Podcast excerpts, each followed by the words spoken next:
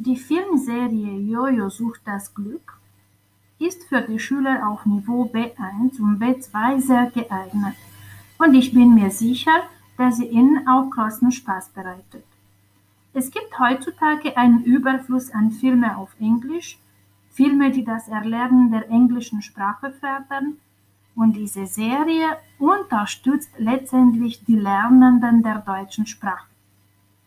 Ich würde zum Beispiel eine Videosequenz der ersten Folge dieser Serie in der Einführungsphase eines Landeskundentextes einsetzen. Die Videosequenz ist sehr geeignet dafür, denn das Sprechtempo ist langsam und macht den Schülern das Verständnis leichter. Außerdem werden ein paar Sehenswürdigkeiten der Stadt Köln erwähnt und somit wird auch die Vorentlastung zum Hörtext gesichert.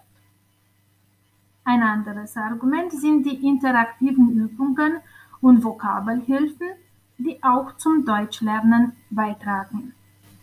Außerdem gibt es für Lehrer Tipps für den Einsatz der Telenovela im Unterricht und das ist meiner Meinung nach sehr vorteilhaft.